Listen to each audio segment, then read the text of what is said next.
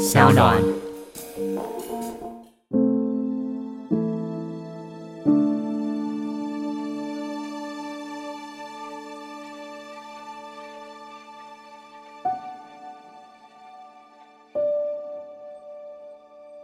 事件之后，其实是有很多的学生来找我，尤其是同志的学生。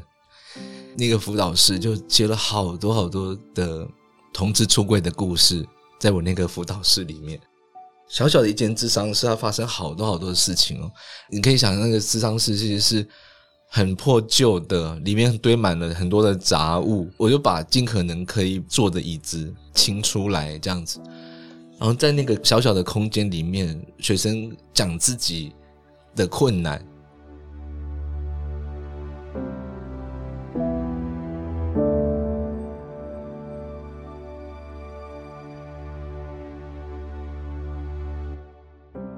Hello，大家好，欢迎收听由独立媒体报道者和商浪共同制播的 Podcast 节目的 Real Story。在这里呢，我们会透过记者的方式，或是有现场还有当事人的声音，来告诉你真正重要正在发生的事情，跟你一起来了解这些重大议题背后一些很细微但是需要被知道的事情。最近因为电影《无声》的关系呢，整个社会又突然很多很多的注意力，大家在讨论校园里面的性侵害、性霸凌。然后还有这些弱势族群，他们在整个社会体系结构之下，可能没有发出声音的情况。那其实，在这些议题的讨论当中呢，我们的报道里面，在过去处理了相当多相关的面向。那我们透过 I G 的方式跟大家提问，说想要问些什么样子的问题呢？所以我们透过 I G 上面收了很多大家提出来的提问。今天我们想要更聚焦的，针对校园里面的性霸凌跟性侵害来做进一步的讨论。所以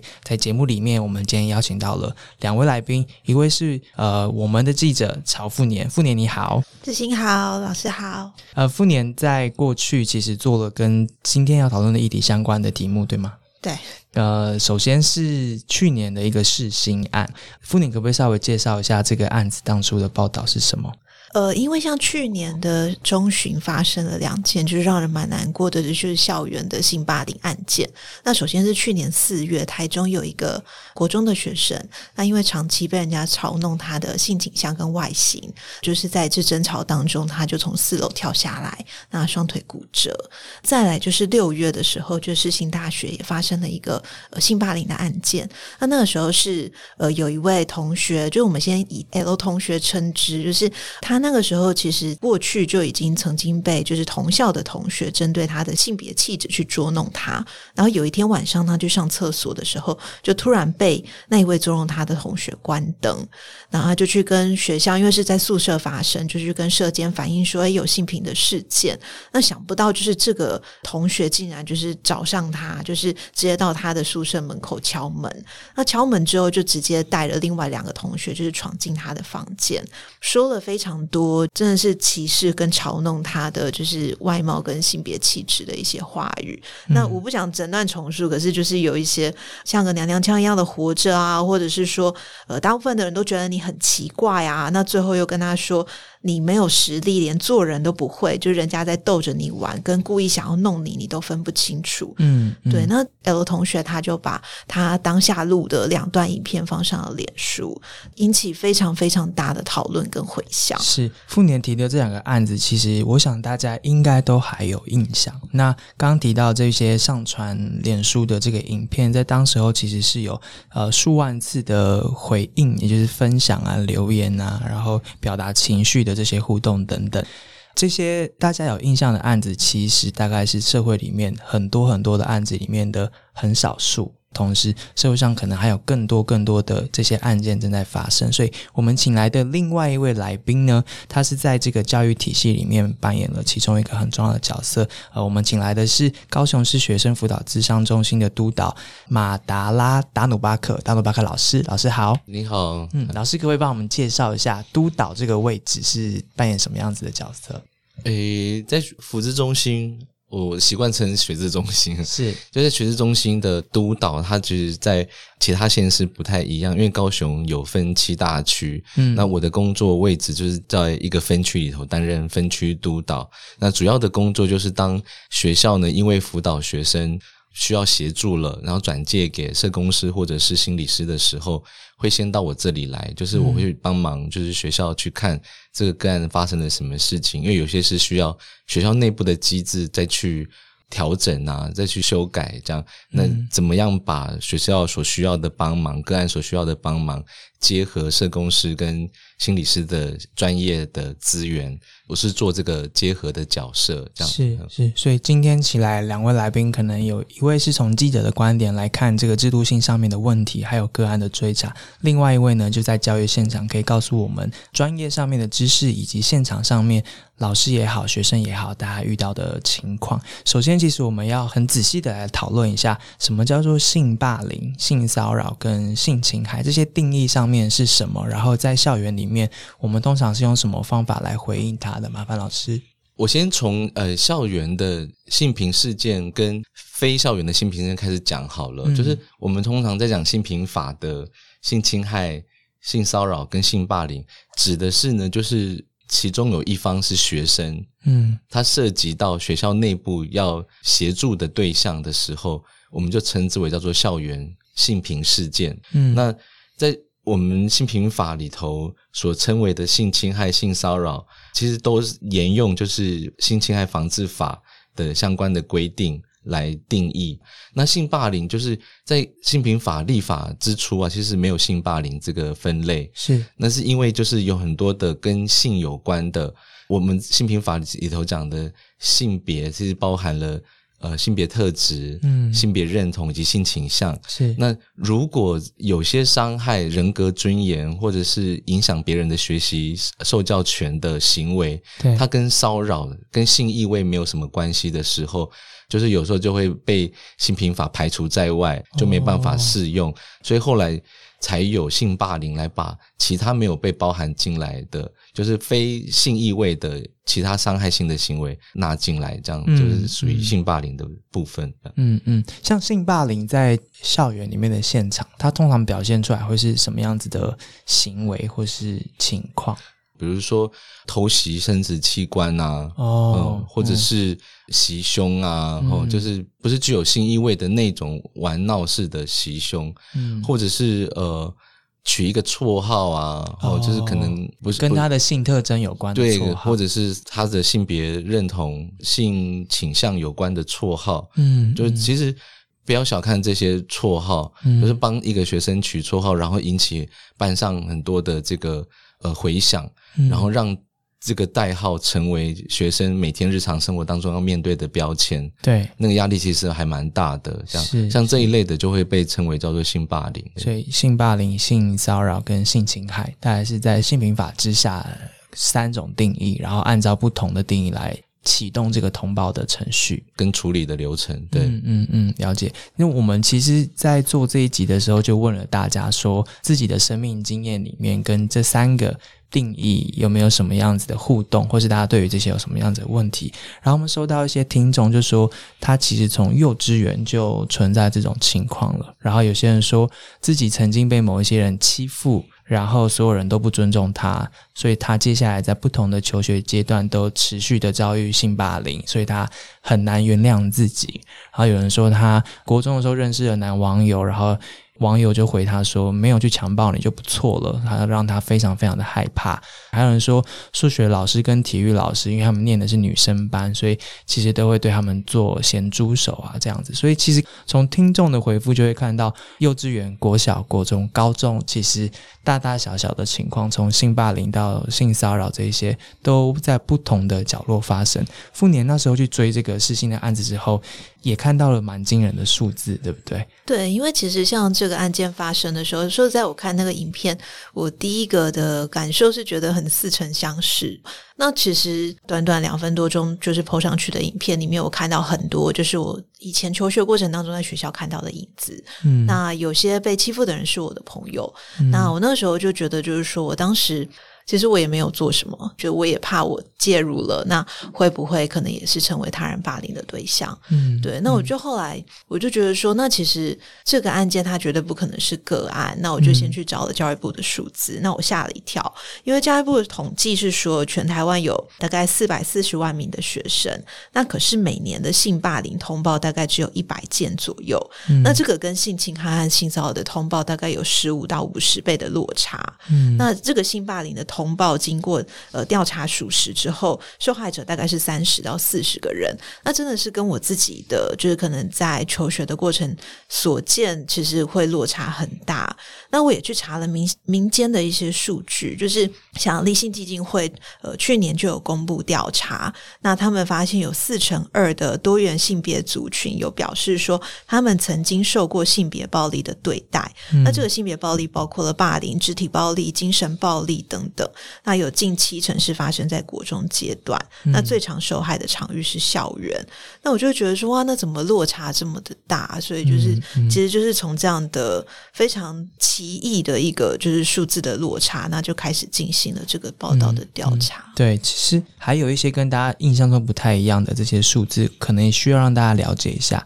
刚刚提到的性侵害跟性骚扰还有性霸凌是不太一样的。那就性骚扰来说的话，其实大部分的受害者是女性，但如果是性霸凌的话，受害者七到八成其实是男学生，然后大部分他们是在十二到十七岁的时候，也就是国高中的阶段受到这样的性霸凌。等下我们可以来谈一谈这些男生对男生的性霸凌后面代表什么样子的意思。那同时也要提醒大家一下，其实校园性侵害跟性骚扰的通报件数啊，其实以性骚扰来说的话，它是不断的在上升的。最新的数字是二零一八年的数字，每一年大概是五六千件这么多。所以面对到这样的情况的时候，如果你是当事人，如果你是他的朋友，如果你是他的老师，你是他的家长。我们能够怎么做，或者是他们的心情会是什么？我们来理解一下他们的情况。我想问一下达鲁巴克老师，就是学生通常在面临到这样的情况之后，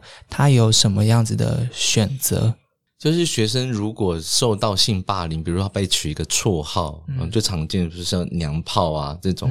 其实是有一些性平法相关的保护机制，嗯，比如说学生可以透过性平法的呃申请窗口，或者跟任何一位老师说他受到了这样子不当的对待，影响到了他什么，然后他想要请学校的这个机制帮忙他。如果找不到任何人可以来协助，其实他也可以跟辅导老师说，嗯让辅导老师去帮忙他去启动要启动的一些处理，有其他的老师来检举这个案件，这样。嗯嗯学校是有一个性别平等教育法底下设置的相关的案件的受理单位的。其实像刚刚傅年在讲那个通通报数据的时候，我第一个想到的事情就是，很多学生都会觉得这件事情很小，嗯。那我其实自己处理就好了，嗯。或者是说我被人家称为娘炮嘛，我的人际关系可能就已经受到了威胁，嗯，或者是倒过来，好像某种程度我受到这个班级的关注了。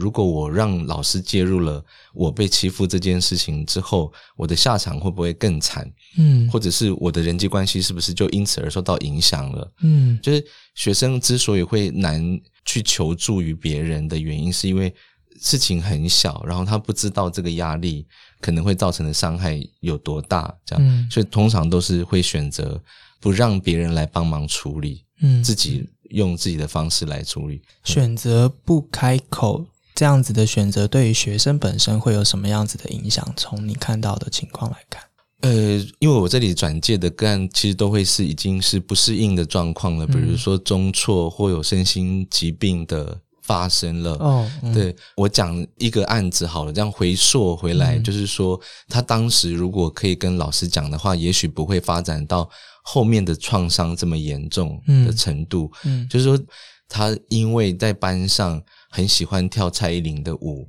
然后他本来是一个就是人家会很羡慕他跳舞跳得很厉害的男生。哦，那国小五年级的时候，他参加的那个社团是热舞社，是。那他也觉得自己会跳舞这件事情被老师看中，对，但是呢，可能是无意之间，社团老师就不小心说溜了嘴，就是说你跳舞那么像女生，哦，就是大家会觉得好像没什么，对不对？嗯我回家要要跟妈妈讲吗？还是不要讲？这样会不会太小题大做了？这样哦就隐忍下来，没有跟任何一个人说。是，然后在国小六年级的时候，就是事件隔了一年，嗯，嗯，他因为心仪一位班上的男生，是然后写了情书跟他告白。是，当然有很多日常生活是很多人会嫌他跳舞很像女生，嗯行为举止像女生，嗯，那会怎么称呼他？这中间有很多的小日常生活的事件，我就不讲。对，那他跟那个男生告白，那男生把他的情书公开给很多人看，嗯，然后就集合这些可能日常生活当中累积出来的是呃霸凌，他的压力一下子到了不可承受的极限，然后开始出现了焦虑的反应。这样，我们说焦虑反应就是说身体不舒服啊，嗯很嗜睡啊，嗯呃，或者是不想上学啊，这样。那他勉强就是用自己的方式，他也不敢跟别人讲，默默的度过了，就是自己找神明拜拜啊，然后度过了这个很难过的国小六年级毕业之前的日子。然后最后是在升上国一的时候，因为他跟告白的这个男生，他不是把他情书给很多人看了吗？对，他在走廊上看到那个男生，他想起很多 回忆，这样对哈。可可能在青春期的阶段呢，呃，荷尔蒙分泌的关系，有的时候我们不知道哪些过去长久累积出来的慢性的焦虑会爆发出来，成为一种造成疾病的致命伤，这样。是，他就突然就整个精神状况就是开始不对了，有幻听啊、幻觉的状况就慢慢的出来了，这样。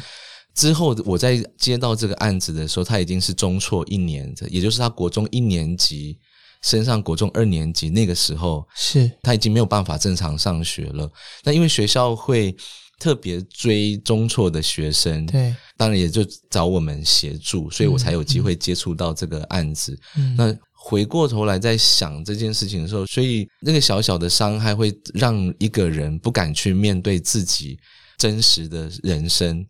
压抑自己的情绪，可能会引发生活适应啊，就是身心上的一些问题。这是实际例子有在发生的。这个例子，因为它很很极端，然后它最后出现了很严重的状况，然后呃跑到了老师手上，因为老师处理三级的案件嘛。老师在跟这个学生互动的过程当中，有没有能够理解说，当时候他被说跳舞很像女生，或是他的情书被公开的时候，他那时候是怎么想这件事情的？他有没有感觉到那是一个性霸凌，或是察觉到自己应该做出反抗，不要接受这样子的行为？其实是事后我在跟他谈的时候，他才知道他是被伤害的。嗯，他之前都不觉得他被伤害，嗯他之前都觉得用自己的方式去忍受这些，因为好像这个世界会称一个像这样子的人娘娘腔，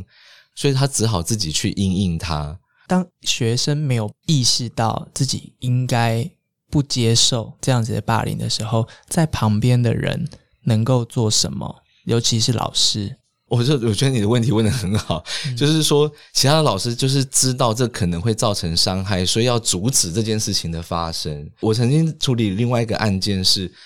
那个老师其实是在那个学校代课，嗯，那因为他不知道该怎么去反映这件事情，因为学校整体都是对于娘娘腔的所谓的阴柔特质的男性是充满敌意、很歧视的一种氛围。他们甚至会认为学校的呃学习氛围很乱，是因为娘娘腔太多了，哦所以他们想要开始矫正这些呃所谓的阴柔特质的男性。嗯，那这个老师就很紧张，因为他在里头代课，对，他不知道该怎么办才好，他只好就是找呃民间单位协助这样子，然后再辗转就是透过我这边提供一些意见的咨询，这样我才知道这个案件。那我们最后是直接写了一个检举信到。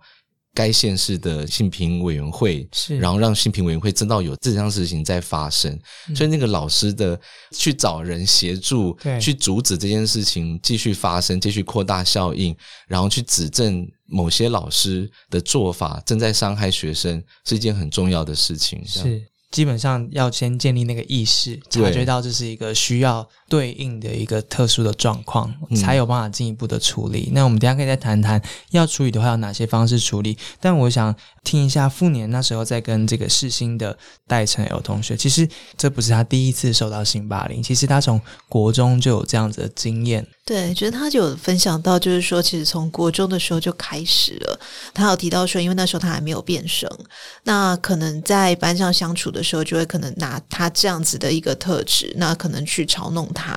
就也帮他取了非常多难听的绰号啦。那其实有跟导师求助过，那可是导师就是在班上宣导说啊，你们不要乱帮同学取绰号。那他也跟父母求助，那父母其实能做的就是在请导师再多多帮忙。那导师又回复就是说，那你们。要让小孩子去学习怎么去面对这个事情，他又又去求助了另外一个老师，那另外一个老师就建议说，他要对霸凌者示出善意，对，所以就是他后来也用了他自己的方式去排解，就是每当霸凌者的小圈圈，因为霸凌者是一个群体，那每当这个小群体出现内讧，有人被排挤出来的时候，他要去找这些被排挤出来的人当朋友，他就说他是形容这个像是边缘人的互助会。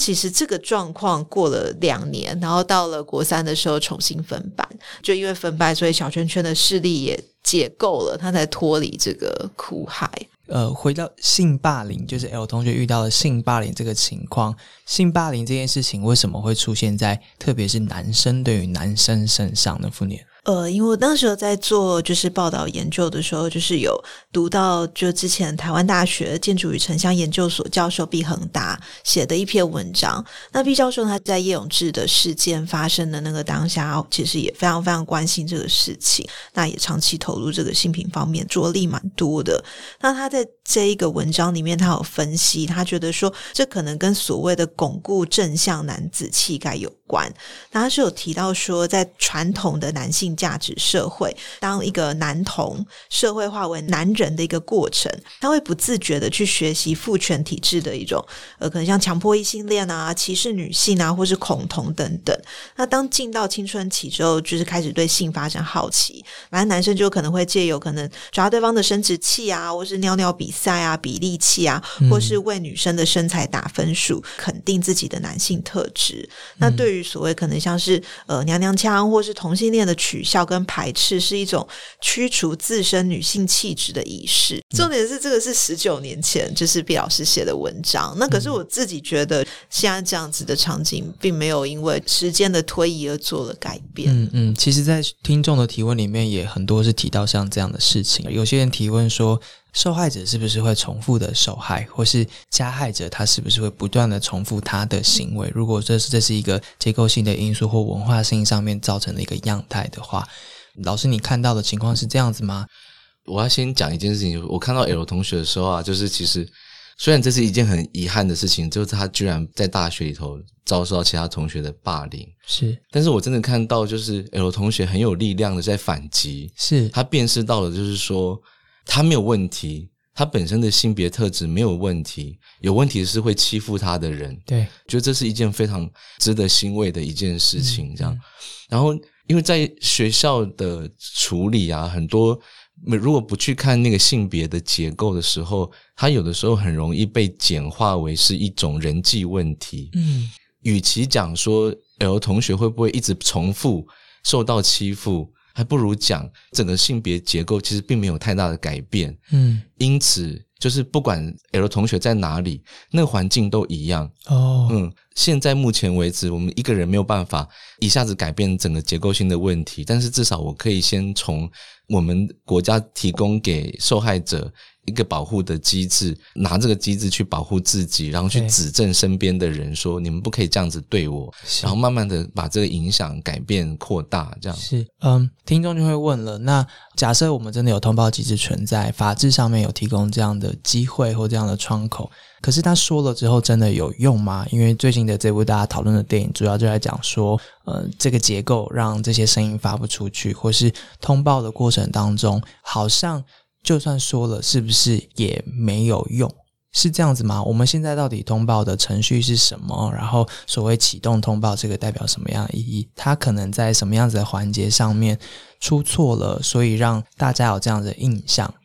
我们的社会结构没有变，我们大家如果都在这个结构当中啊，就会在想说，是谁让这个平衡破坏掉了？哦，就是被欺负的人、被霸凌的人，他想的也是同样一件事情。我如果继续维持这个结构的平衡，会不会比较好一点？哦是，但是我很勇敢的去举发了之后，对。有的时候矛头还会回来指向那个被害者，是，就是说你为什么要把这件事情说出来，或是你自己的人际关系不好啊？哦。所以归因也归因到他自己个人内在的问题，而忽略到其他的孩子的特殊的身心议题、嗯。性别结构的问题，嗯。必须要停止这个结构继续破坏少数人。嗯照理来讲，就是说，如果每一个事件发生的时候，这个机制都可以跑一次，嗯，其实这个改变是会发生的。嗯，像那个我刚刚讲那个例子，那个老师他不知道该怎么做，但是他打了一通电话给别人，嗯然后让可以处理的人来从外界来帮忙他，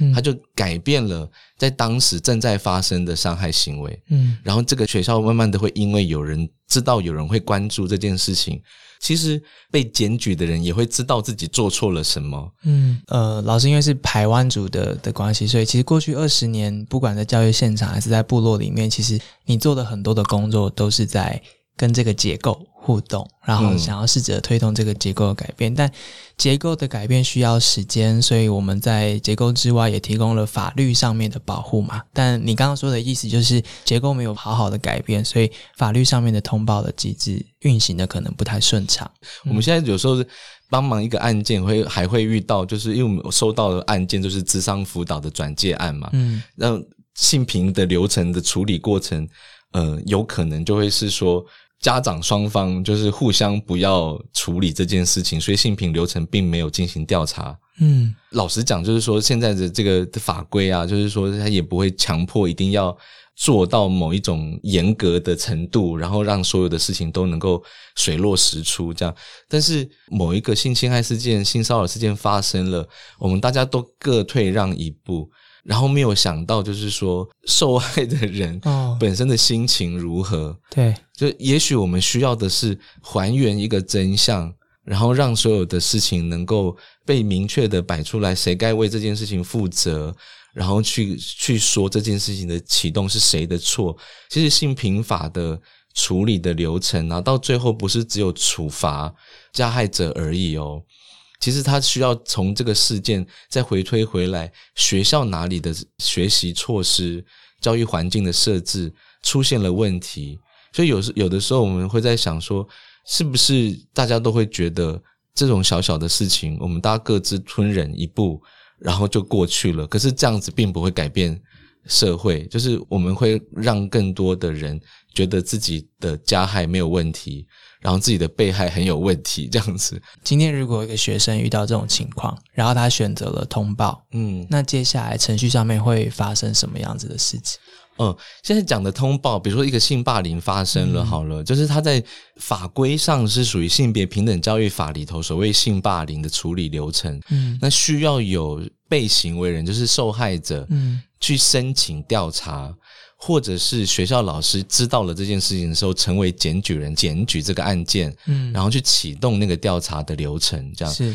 这个处理流程其实是呃要求还蛮严格的。是那因为过去性骚扰、性侵害，如果是发生在校园内，没有一个特别针对其中一方是学生的案件，有一个行政处理流程的时候，要走司法的程序嘛。但是司法程序都等很久，是所以在学校里头需要校园内部有一个行政机制来处理这件事情，有别于司法的程序这样。是那性霸凌发生的时候，启动调查的是学校内部的机制，嗯。比如性平会要召开会议，嗯。然后认定这案件是不是属于性平法要处理的事件，嗯。然后要不要进入调查，调查要成立一个调查小组。嗯。其实对很多学校来讲，会觉得这事情非常的麻烦，是一件案件就要进入一个流程，哦，如果五个案件就要五个流程。是那又加上就是说，霸凌事件的发生，很多时候都会认为是小小的事情，不构成哦严重的伤害，所以都会回到以前没有性平法的那个机制里头，就就用一般的训导的方式嗯来处理记过啊这些东西。但是如果你只处理到行为人本身的加害，然后你给他记过，嗯并没有去解决那个后面的性别歧视的问题引发的关系紧张。但是学校会因为可能怕处理流程太麻烦，所以就比较不会进入到那个调查程序去处理。嗯或者是进到调查程序去处理之后，他用比较简单的方法来帮忙这个案件按照程序跑完，这样。嗯嗯但是真正呃需要被协助的，其实是整个校园的设置，是不是有注意到平常这时候就要有哦。多一点多元性别的介绍啊，对。被霸凌的状况的认识啊，如何协助啊，或者是更多就是有关于潜在的加害者，是不是有有平常有人在关心啊？这样、嗯就是这些机制其实是才是最重要，最后面要达到的效果。嗯，傅年，你那时候看这个案子的时候，他如果没有在脸书上面公开这件事情的话，他最后得到的情况可能会是什么？你那时候跟他聊天的时候，有问到这件事吗？他为什么会选择公开？呃，应该是说他其实国中的时候就有这样类似的经历了，那可能也是一种自保吧，就是反射性的，就是拿手机录下当下就是这个人他在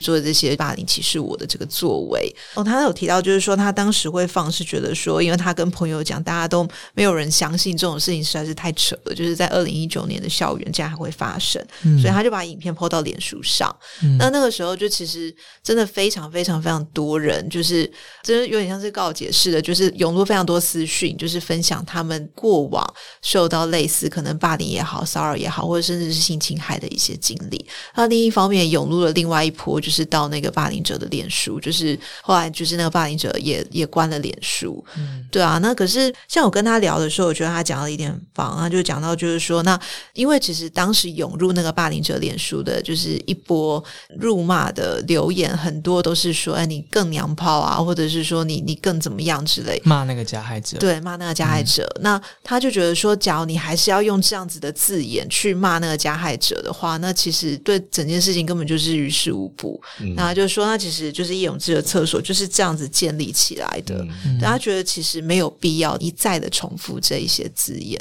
柯同学的成长过程中，他到底经历了什么事情？那一位加害者，那就那位加害者、嗯会让他觉得他需要这样子做，然后去展现某一种同才的互动的一种人际关系形象上的建立的结果嘛？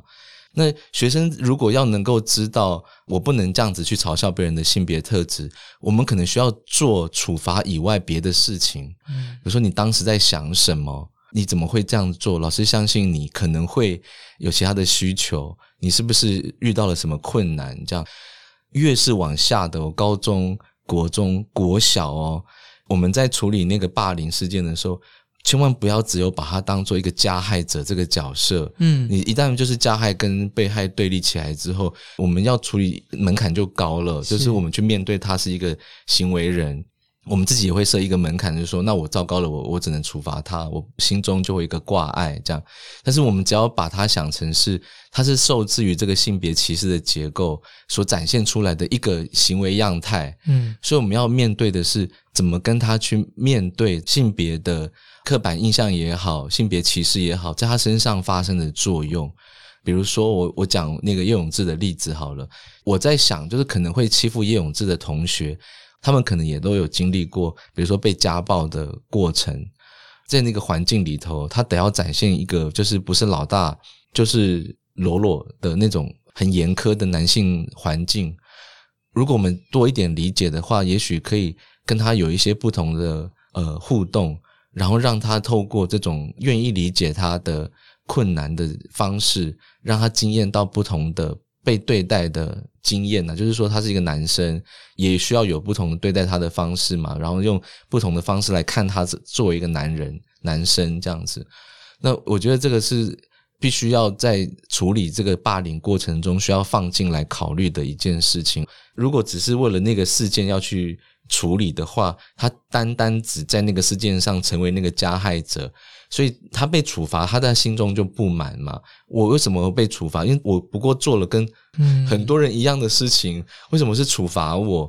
他想到的当然就是说，有可能就会去找那个被害者，只要一次两次久了之后，被霸凌的人就自然而然不会想要跟老师讲他被霸凌了。了解加害者或行为者的孩子容易吗？我觉得每个案子的困难度都不太一样，但是我觉得以我的经验来讲，就试着去贴近、去了解，其实是会有帮助的。对，通常要怎么跟他们对话，才可以让他们感觉上他们自己也被处理到？呃，因为我需要让他看得懂，就是说他正在发生一件事情，是我不会只用这个事件当中的他这个角色哦来看他，嗯我想要多了解他，多认识他。我知道有一件事情发生了，这件事情的确是不好，因为它造成别人的伤害。嗯但是我想要多认识他，我可能会用别的方法，或者透过其他的议题讨论其他的话题，多认识他一点。嗯，其实老师你刚刚有提到呃叶永志这个事件，叶永志当初是你的学生，所以当初发生事情之后，他对你来说的意义跟你现在所做的事情是有相关的吗？嗯，对我个人来说，就是叶永志事件刚好是发生在我身边。嗯假设没有叶永志事件呢，我大概会很慢很慢才走到这个性别平等教育的领域里头来。嗯，他就是当初是你的学生，他当初是我的学生，我遇到他的时候啊，其实是我第一年当老师的时候，因为我自己本身是原住民，嗯，所以我其实，在当老师之前，我准备了很久，就是如果我以后当老师的话，我要怎么从那个族群不公平的状态里头，成为一个不一样的老师？这样，我因为我教书的学校里头有原住民学生，嗯我在念书的时候啊，就是我有接触到多元文化教育的一些相关的论述，那个东西帮助我很大。嗯，就是因为我自己成长过程中，我会一直都觉得我很笨。我后来在接触多元文化教育的时候，我才发现是因为，呃，我们的国家的教育的背景、文化背景是设置在以汉人为中心的学习内容，嗯而且很多的内容都跟自己自身的文化环境很不一样。嗯而且这个国家其实是有一个慢慢的趋近于单一化的状况，会让自己的文化出身越来越不喜欢，对自己产生厌恶感的那个过程，会有这样的心理机制在。那我接触到这个概念之后，我想要用在我当老师，想尽办法去翻转可能会发生在学生、复制在学生身上的这些事情，这样。嗯所以我遇到叶永志的时候，因为知道他是一个阴柔特质的呃男生，嗯那我其实因为第一年教书嘛，是菜鸟，其实也不太敢直接去做很多事情，这样。但我想要把我的想法呃实践出来，所以我就至少就是成立了一个合唱团，然后让叶永志或者是跟叶永志一样的处境的学生可以进来合唱团。其实大部分的合唱团团员都是原住民学生，嗯非原住民的学生其实没有多少个。嘿，嗯嗯，那成立合唱团的用意是什么？因为你知道，我那时候在第一年当辅导老师，学校也没有辅导老师的经验过，对，我是第一个学校的辅导老师，是。所以第一年去那边的时候，我发现有很多很不公平的状况，我不知道从哪边着手做起，是，才可以慢慢的去改变这个状况。那我刚好有一个机会，因为我第一年教书的时候，其实我没有全部都教我的本科，嗯。我，有一半教音乐，哦，他们要你教音乐不是他们要我教音乐，是我得要选择另外的科目来配课。哦哦哦哦，一边是辅导老师，一边要教音乐，对对，嗯是因为这样子原因，所以我就顺理成章就成立合唱团。这样早自修、午休的时候，他们就有一个地方可以去，在音乐教室碰面嘛，嗯聊一聊天这样子。我自己会觉得说，如果一天日子都很难过，至少有两个时段是开心的这样子。嗯嗯，叶永志那时候开心吗？我觉得他应该是很开心。哦，合唱团这个是一个蛮好的一个设置，在当时，我其实没有其他的方法，因为学校的状况那时候其实蛮糟糕。以前有早期那个能力编班，所以有分前段班跟后段班。后段班的学生几乎是没有在好好上课的状态，嗯所以你很难在这种状况底下，就是去帮助你想要帮助的学生。比如说，我知道某个学生他家里可能有一些状况，我想要协助他，可是他平常被看到的面貌就是他打架完之后哦，的坏学生的样子。对，所以你如果要协助他的时候，他的老师可能会认为他不需要协助，他很坏，这样就是那种。哦当时的解释其实也不能怪个别的老师，是当时很多的呃，学校在看学生的样子就是这样子分的。其实教育部早就推动了，就是禁止能力编班。嗯，可是，在乡下学校，学校为了要拯救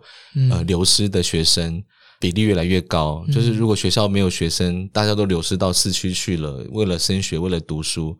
其实学校会面临到的困难会更高，所以会做那个能力编班。能力编班，但是一旦能力编班之后，你就看到后段班的学生都在自生自灭啊。嗯，那这种环境底下，对我来讲困难很大。我每天都在伤脑筋，就是很难过，就是需要协助的学生很多，但是没有办法，就是做不了什么事情，这样。嗯。所以我就只能呃做一件事情是一件。我第一年教书还要上二十几节课，嗯，又要面对学校可能要给我评分的压力，这样。所以我其实当时能够做的事情就是很有限，嗯嗯。然后我在想，我当时这样成立合唱团的原因，有一个很重要的是，因为想要呃让叶永志知道，就是有人会保护他，这样子。他如果出什么事情，可以找我，这样。然后也有其他学生在所谓的合唱团这里面有一些一天当中难得开心的日子，在那个环境之下，其实要创造出这样一个空间，已经是蛮蛮大的一个尝试了。只是后来你去当兵了，然后当兵的时候事情就发生了。叶永志在某一节下课之后，在厕所里面被人家发现他受到伤害，然后隔天宣告不治。他国二、国三的时候，我刚好在当兵。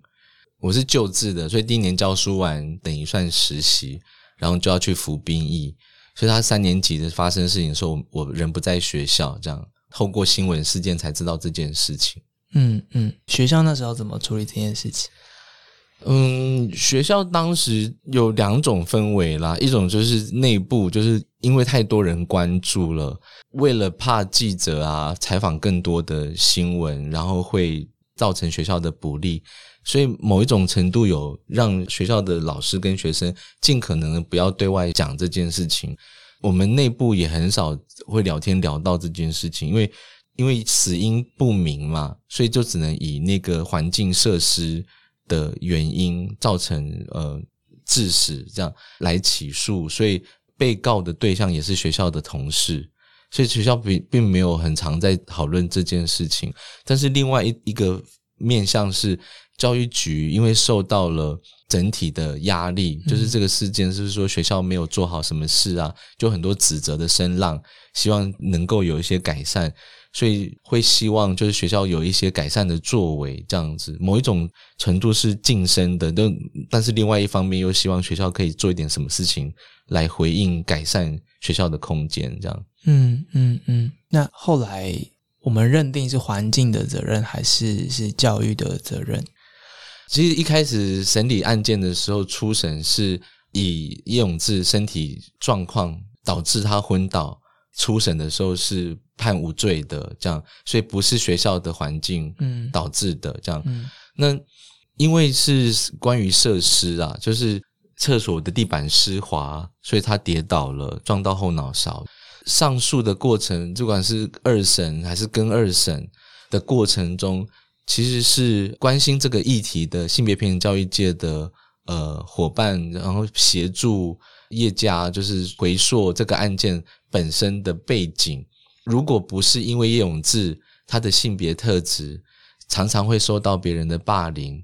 他不会选择在上课的时间上厕所。他在上他们危险的情况。之下就很危急的情况之下上厕所，导致就是没有人知道他上厕所时候发生什么事情。前面是有一个原因的，那个背景原因就是就是有性别歧视导致的性霸凌，嗯，这样，所以试着想要在司法的过程当中去陈述这个教育环境背后的缺失，然后让这件事情不会最后只有落到就是环境设施谁要负责任，谁被起诉了，谁最后被判罪了。不会是只有这样子，因为整个司法案件的过程也会被记录在法院的文件里头，嗯，所以有有做这个努力这样子。嗯，当时你也被传唤为证人，呃，法院开庭很多次，我其实很多次都有去旁听。嗯，那时候去上法庭作证的时候，主要是要去作证说是不是叶永志在学校的呃。经验，常常会因为性别歧视遭受到性霸凌的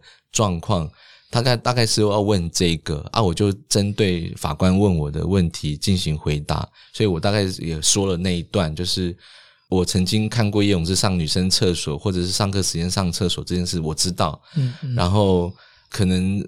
平常同学怎么跟他互动啊，这个我大概会讲讲这一些，这样就非常紧张。那天对我来讲是矛盾，某一种程度是我在为我自己之前没有做的事情忏悔，这样就是说。虽然案件发生的时候我不人不在学校，可是再往前一点来回推，我跟永之碰面的时候，明是一九九七年，台湾的那个性别平教育才刚刚发展的时候，大家开始才刚刚开始注重有关于多元文化、性别议题的教育的议题。我一直在想说，如果我往前一点，多努力一点，多勇敢一点，做一点什么事情的话，也许就不会发生叶永志的事情，这样。所以让让学生多了解不同的性倾向、不同的性别特质是真的存在的。这样，老实讲，我真的是觉得非常的无奈无助，就是我根本就不知道这些东西。如果我要教的话，我也很没有信心，所以我后来才去念性别所，就是去补充我的知识。这样，后来你还是在学校里面做了这些你所谓当初没有做的事。对啊，对啊。我其实有忍了一段时间，我还在观察学校的氛围，嗯因为当时的教育处啊很重视本土教育、本土文化的推展，嗯。所以会让学校去做校史啊、学校园职务啊这些嗯。这些工作。我就有一个切点，可以就是把游泳知事件放到校史里面去，这样、哦。一步一步啦，就是没有那么快，就是到这里这样子。一开始的时候，我就先跟校长，因为校长当时也换人了，换了一个在教育处期待学校要有一些改变的情况之下，嗯就期待一个新校长来革新这样子嘛。嗯那我就跟这个校长，就是他也很有教育理念，是一个很很有教育理念的校长，跟他讨论学校可以怎么做，要怎么做会比较好。我其实也不太知道要怎么做，呃，那时候还没有当主任，我就只能在我自己的岗位上面尽一些办法，然后让学校有一些不同的变化。比如说，第一个想到的是去访问跟叶永志一样的学生，哦。嗯，就是我之前是成立合唱团，对。我现在就直接就是我就直接去把我的个案找到我身边来，这样去问他们在学校的生活有没有什么需要帮忙的这样子，嘿，嗯。然后我后来就是随着我的口碑做出来，我的个案量越来越多，就是学生会想要来找我谈的人非常的多，这样就是我的时间很满很满，都在跟学生谈话这样。嗯我就很做了一个计划，希望可以一下子把议题就是变成可见度很高。我找了陈俊志，陈俊志也是因为陈俊志对这件事情的关注，然后让台湾关注到这件事情，嗯这样，嗯然后才有后续的教育部的当时还叫两性平等教育委员会来关注这件事情嘛。当时只有很小的一个篇幅的报道在屏东的地方版上面，嗯对，我就请陈俊志导演来我们学校放他的那个《美丽少年》，我就办了一个活动，在隔年的二零零一年的四月的时候，我就写了一个计划，就是想说学校要放一部同志的青少年纪录片，嗯。应该很多人会绷紧神经，或者是想要阻止这件事情的发生吧。结果没想到那个计划很顺利就过了，然后因为陈俊志要来嘛，嗯，他就前一天先自己就先发媒体发了一轮，哦然后让很多媒体知道学校有在做事这样子，嗯然后好像某一种程度也让学校觉得有面子这样，嗯。然后真的学校就开始接受记者的采访，这样。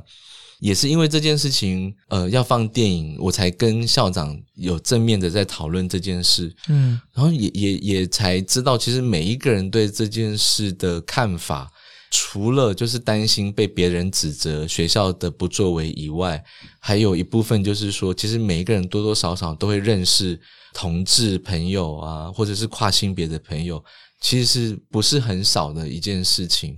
所以校长也有经验，就是说他身边有同志的亲人，他也会想要多做一点什么事情来帮忙，这样子。就是原来我之前的担心有点太多虑了，这样。大诺巴克老师其实是带着泪水在在 把这些这段过去说出来的。我相信那时候要在校园里面做这些事并不容易，你也很多的担心，你也可能做了最坏的打算。嗯，就是这个概念，在我的理解里头来讲，就是蛮可以带来一些改变的一个做法。这样就让学校开始去讨论同志那部电影，很很劲爆。学生看完之后，就好多问题想要问。嗯，所以你从来不会看到学生在课堂上那么认真过。嗯。就是很事件之后，其实是有很多的学生来找我，尤其是同志的学生。那个辅导室就接了好多好多的同志出柜的故事，在我那个辅导室里面。嗯，小小的一间智商室，它发生好多好多的事情哦。然后你你可以想象，那个智商室其实是很破旧的，里面堆满了很多的杂物。嗯，我们能我就把尽可能可以把坐的椅子清出来，这样子。然后在那个小小的空间里面，学生讲自己的困难。当下你的感觉是什么？因为其实你自己小时候就是被霸凌的对象。我其实当时还没有想那么多，就是我我光想我自己，就是我现在当老师了，我可以做一点什么事情，做一个不一样的事情，让性别少数的学生可以受到帮助。我想到的只有这件事。我是事后再回想。我会想，如果我小的时候我被欺负的时候是有老师在这样帮我，其实是会不会不一样？也许人生会不一样呢。我会这样想，所以当时就是做的蛮辛苦的，但是因为看到学生的，呃，就是没有想太多，就是先做了再说这样子。嘿。嗯，看到你过去的文章跟受访，其实提到为了不要再被学校的同学们霸凌，然后父母其实让你在国中的时候离开去念私校，比较贵的私校，然后对啊对啊，来来躲开这一群人的霸凌。所以其实你做的事情当然是因为勇志，但也因为你能够理解校园里面可能对学生的伤害。可能长怎样，然后那个对一个人的生命可能是什么样子的重量？现在讲的这些事情其实是十几二十年前了，然后现在看到的你是在各校协助辅导老师的一个重要的督导，然后你也看过了很多学生的生命。当初你有接触过的这些学生，他们后来还有继续联络吗？有些有些有，就是会。变成朋友这样子，也就是会留下联络的方式。我其实对于智商辅导的想法，我会把呃我需要协助的个案呢，就是需要我帮忙的个案，当做是一起来改变这个世界的协力者。我们一样都被这个性别的歧视环境在压制着，我一个人没有办法做那么多事情。那我我们今天有缘相见。那以后我们要一一起工作。那你今天学会了怎么去看见这个性别对你的身上所造成的伤害，那你也看到了不同的人可能会因为这个社会的文化的氛围，然后去欺负你。那有一天我们要要来做一点不一样的事情，这样我会把学生当做是一个潜在的。同事这样，对行为者也是吗？对，也是啊，也是，就是有可能接触到的时候，我们我都是这样子来来看学生的。其实复年的报道有点出说，在呃校园里面的老师，以及在这样的制度之下，其实大家面临到很多的难处。最后，我想请嗯大多巴克老师，对于在学校里面的老师，你有没有什么事情想要告诉他们？他可能跟你一样。想要尝试一些事情，或是他可能一样手上觉得资源不够，或是他不足不足以觉得有他完整的知识来协助这些学生，但他好像觉得自己应该做些什么。那你有没有什么话想要跟他们说？嗯，诶，这样子已经算是很好的老师了，对不对？他有意识到，就是说他想要做点什么。哦，是，就是大家不要诶放弃。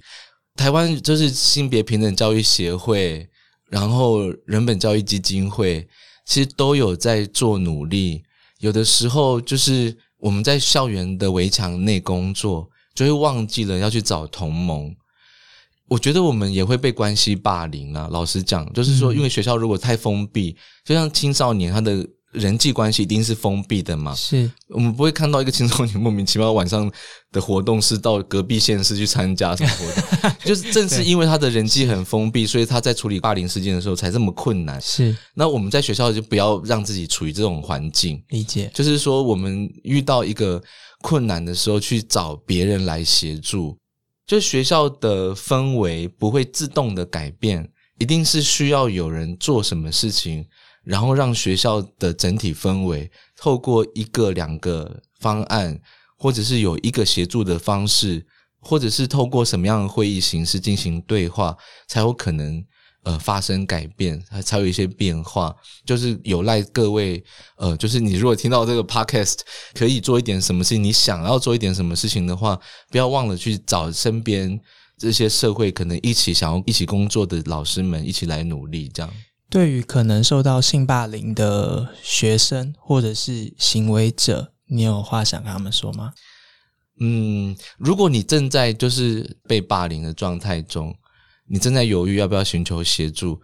你可以找一个你身边信任的老师，或者是找辅导老师。假设你觉得那个辅导老师不行，你可以自己打电话去学生辅导智商中心寻求咨询。如果你没有说出来，不会有人知道。我知道这个这件事情很困难，但是在我们帮助你之前，我们帮助你之前，你得要先帮助你自己，让我们知道你需要被帮助。行为者他们会想要听到你跟他们说什么吗？我曾经有跟几个就是霸凌的行为人工作过的经验，他们的确会认为他们没有做错事。我觉得要意识到自己因为这个性别歧视的玩笑而伤害到别人的这个觉醒意识啊，有真的有点难度。但是啊，如果你现在会使用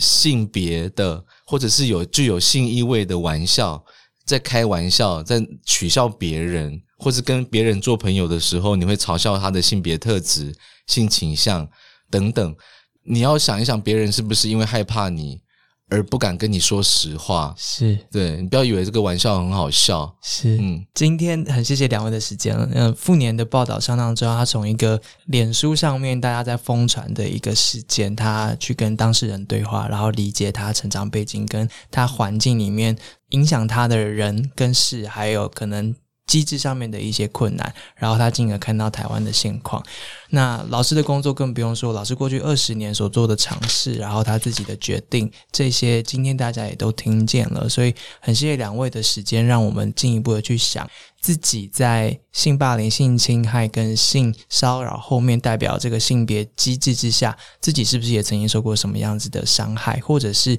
自己会不会不知不觉的也成为行为者的一部分，又。在很多还没有被听见的角落，如果你今天听到了这一集的故事的话，希望复年的观察，还有老师刚刚说的话，能够给予你一些想法，或许接下来可以改变你一些啊你想要做的事情，又或者是可以给你一些你需要的安慰。所以很谢谢两位今天的时间，谢谢，谢谢，谢谢老师。